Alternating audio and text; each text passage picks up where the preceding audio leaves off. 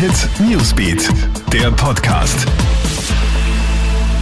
Guten Morgen, ich bin Tatjana Sickel vom Kronehit Newsbeat und das ist der Kronehit News Podcast. Diese Themen beschäftigen uns heute früh.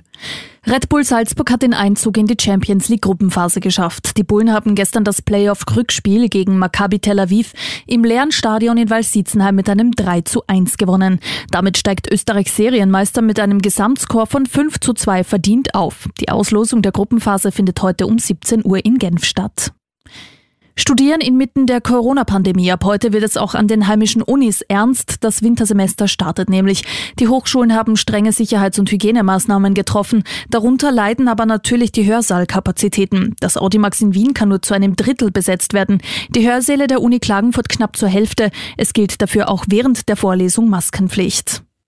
Und Rauchen ist ab sofort wieder teurer. Die Zigarettenpreise wurden in Österreich um 20 Cent pro Packung angehoben.